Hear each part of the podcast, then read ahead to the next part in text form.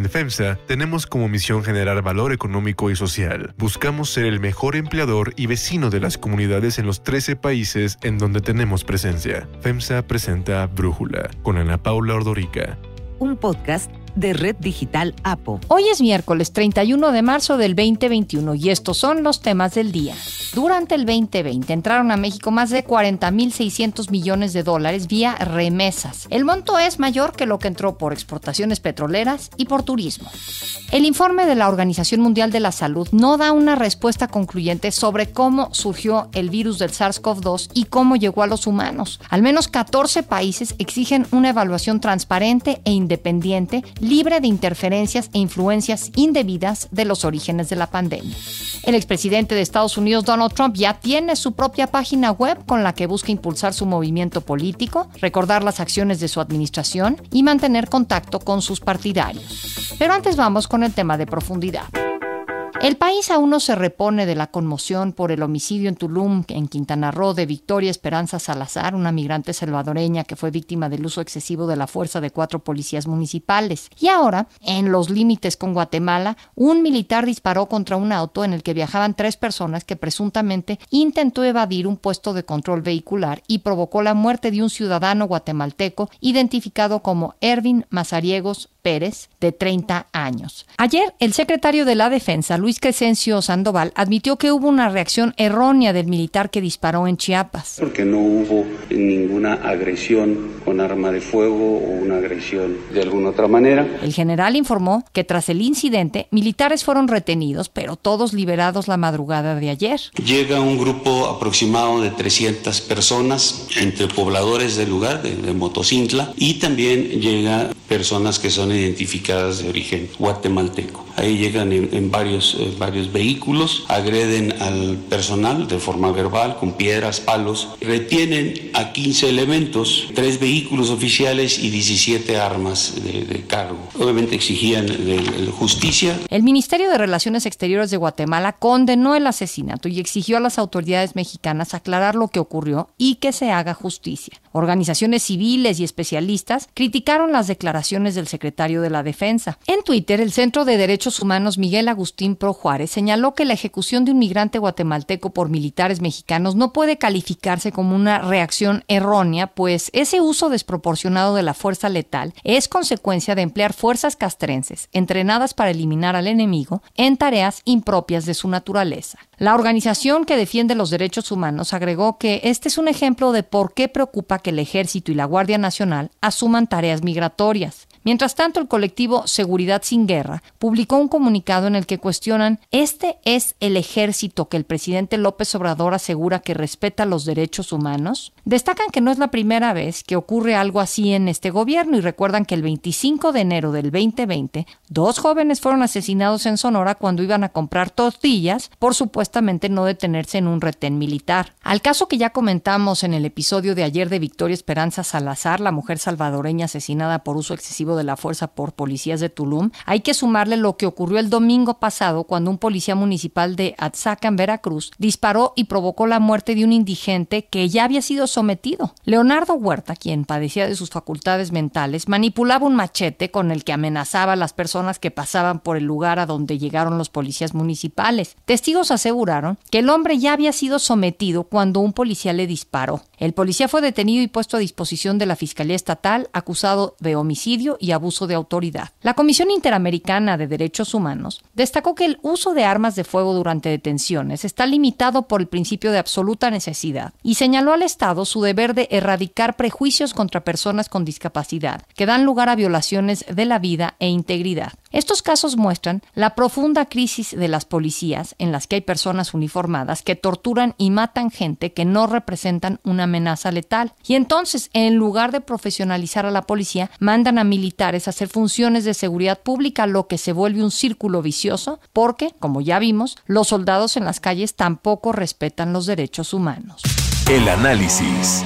Para profundizar más en el tema, agradezco a Ernesto López Portillo, coordinador del Departamento de Seguridad Ciudadana de la Universidad Iberoamericana, platicar con nosotros. Ernesto, escribiste en Animal Político una columna en donde mencionas que no se está profesionalizando a la policía y adjudicas a razones políticas más que un tema estratégico. ¿Nos puedes platicar esto? Bueno, primero, no es nada nuevo para nadie decir que no está pasando lo que esperamos que suceda con la policía. Son muchos años que nos han ofrecido y prometido una y otra vez la profesionalización, pero el tiempo pasa y se repite la evidencia, no solamente de que no es profesionalizada la policía, sino que comete las peores atrocidades, la propia policía, quiere decir que detrás hay alguna razón de fondo que va más allá de las instituciones policiales. Y es una razón que casi nunca nos preguntamos. Tiene que ver con el hecho de que las policías dependen de las personas a las que elegimos, las personas que nos piden el voto, y que nos ofrecen seguridad y policías profesionales. Son las personas que están como titulares de los poderes ejecutivos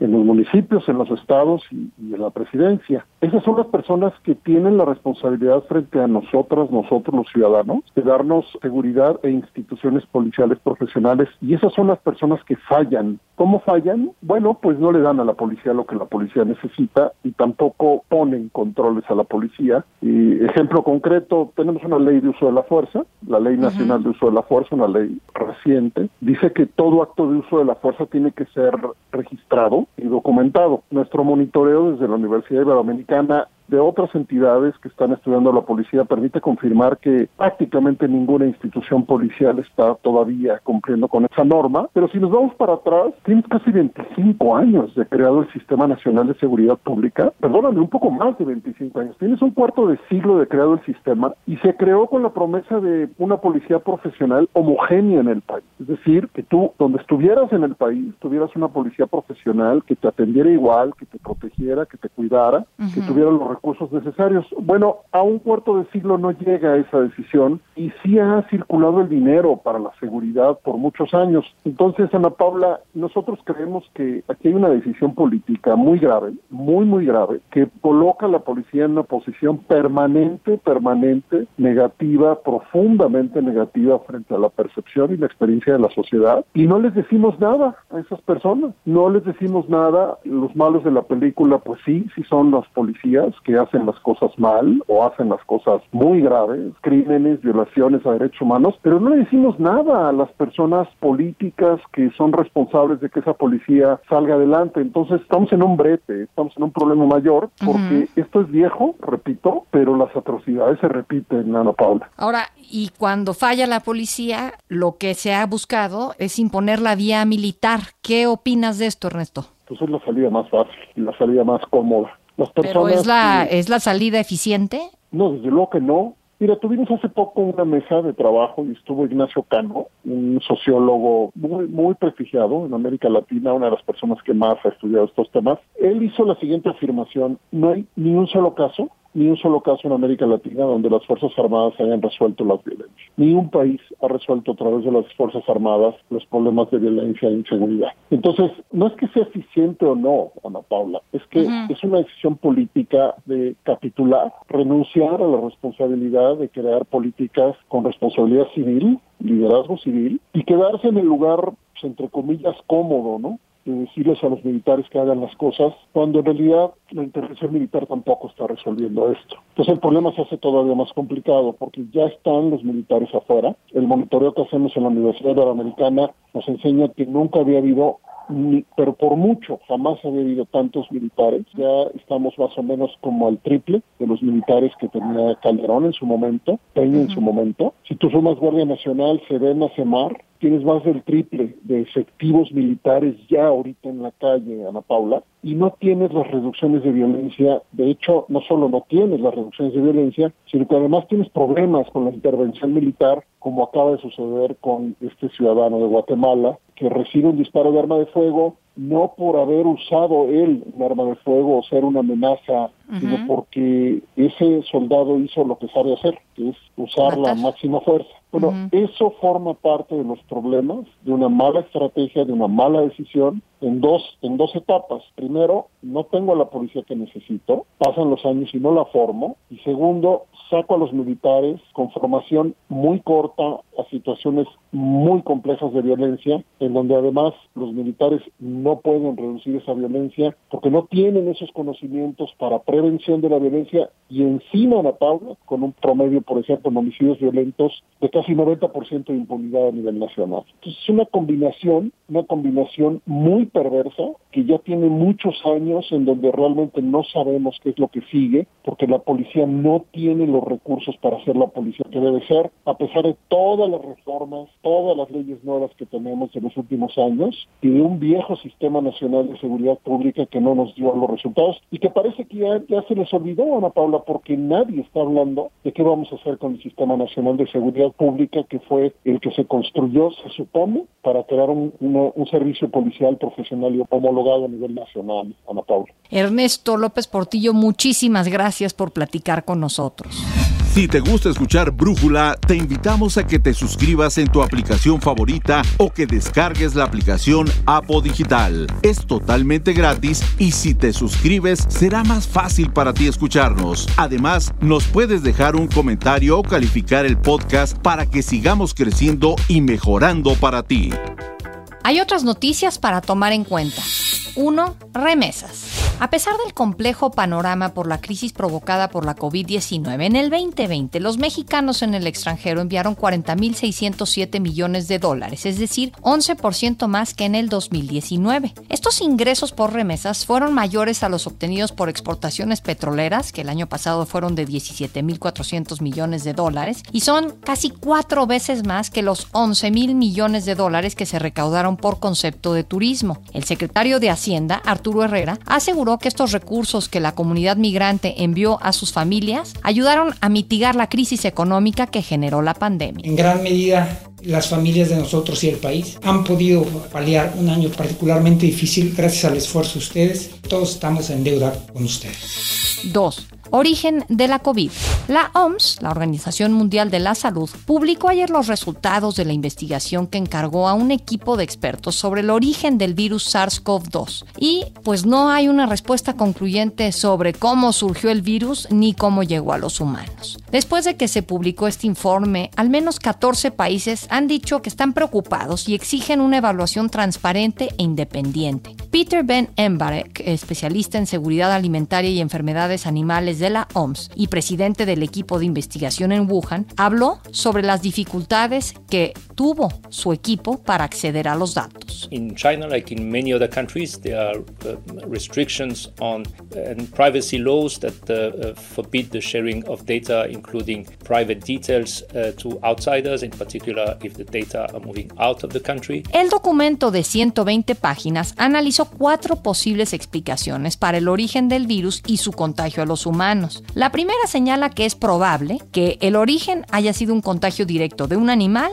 a un humano. El animal, bueno, no se tiene claridad, pudo ser un murciélago, pues estos animales tienen una gran proporción de virus que se pasan a los humanos. Sin embargo, también dejan abierta la posibilidad de que haya sido un pangolín o un bisón, el animal que contagió del virus al humano. Otro escenario plantea un eslabón perdido, pues considera que es probable o muy probable que haya un animal intermediario entre el animal infectado y los humanos. Este eslabón perdido pudo ser un animal que haya estado en contacto tanto con el que primero desarrolló el virus como con un humano y para ello mencionan animales salvajes que son domesticados en granjas. La tercera hipótesis considera que es posible que el virus haya llegado a los humanos a través de productos alimenticios o de los recipientes en los que se almacenan, lo que incluye alimentos congelados que se venden comúnmente en mercados como el de Wuhan. Esta hipótesis es a la que apunta China al señalar que productos traídos del extranjero fueron los que llevaron el virus a China. Sin embargo, el documento de la OMS sostiene que no hay evidencia concluyente de la transmisión del virus a partir de alimentos y la probabilidad de una contaminación de la cadena de frío con el virus es muy baja. Por último, se destaca como extremadamente improbable que el virus haya llegado a los humanos debido a un incidente en un laboratorio. El documento aclara que no analizaron la posibilidad de que alguien haya esparcido el virus deliberadamente. Sin embargo, en un comunicado conjunto, los gobiernos de Australia, Canadá, Estados Unidos, República Checa, Dinamarca, Estonia, Israel, Japón, Letonia, Lituania, Noruega, Corea del Sur, Eslovenia y Reino Unido señalan que sus preocupaciones se basan en el retraso en la publicación del informe y la imposibilidad de acceso a datos y muestras originales y completos. Destacaron que misiones científicas como esta deberían poder realizar su trabajo en condiciones que produzcan recomendaciones y hallazgos independientes y objetivos. 3.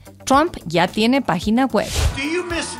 El expresidente de Estados Unidos, Donald Trump, lanzó su página web www.45office.com, con la que busca impulsar su movimiento político, recordar las acciones de su administración y mantener contacto con sus partidarios. Hay que acordarnos que Trump conserva una influencia bastante significativa sobre el Partido Republicano, a pesar de su derrota en las elecciones del 2020, y pues ahí se sigue insinuando lo que él mismo ha dicho, una posible carrera presidencial hacia el 2024. El sitio web muestra fotografías de Trump con miembros de las Fuerzas Armadas y líderes mundiales que fueron tomadas en múltiples eventos durante su presidencia. También hay imágenes de su esposa Melania, a quien describen como la segunda primera dama extranjera. Al acceder a la página, el mensaje principal es que la oficina de Donald Trump está comprometida con preservar el magnífico legado de la administración Trump y con avanzar en la agenda del movimiento América Primero, a través de la participación ciudadana y el activismo público. En la sección acerca de se puede ver una sinopsis sobre su gestión como presidente en la que se destaca lo que Trump ha citado como sus mayores logros. Ahí incluye seguridad energética y fronteriza, el fortalecimiento de la OTAN y otras alianzas internacionales y su respuesta a la pandemia del coronavirus. Sin embargo, no se mencionan los escándalos, las investigaciones de corrupción, los dos juicios políticos o los ataques a instituciones democráticas que también marcaron la presidencia del republicano. Por cierto que en estos días en los que Trump no tiene tanta actividad, se ha dedicado a pasar a saludar a quienes se casan en Mar Lago, el club en donde está su residencia actual. Pues un video difundido el sábado por el portal TMZ muestra cómo Trump interrumpió una boda que se celebraba ahí para dar un discurso en el que se olvidó de los recién casados y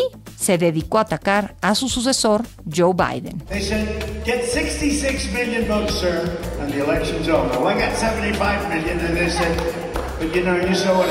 Yo soy Ana Paula Ordorica. Brújula lo produce Batseba Feitelson. En la redacción, Elizabeth Rangel. En la coordinación, Christopher Chimal. Y en la edición, Omar Lozano. Por las vacaciones de Semana Santa, yo los espero hasta el lunes con la información más importante del día. Mientras tanto, pasen un muy buen fin de semana largo. En FEMSA tenemos como misión generar valor económico y social. Buscamos ser el mejor empleador y vecino de las comunidades en los 13 países en donde tenemos presencia. FEMSA presentó Brújula con Ana Paula Ordorica.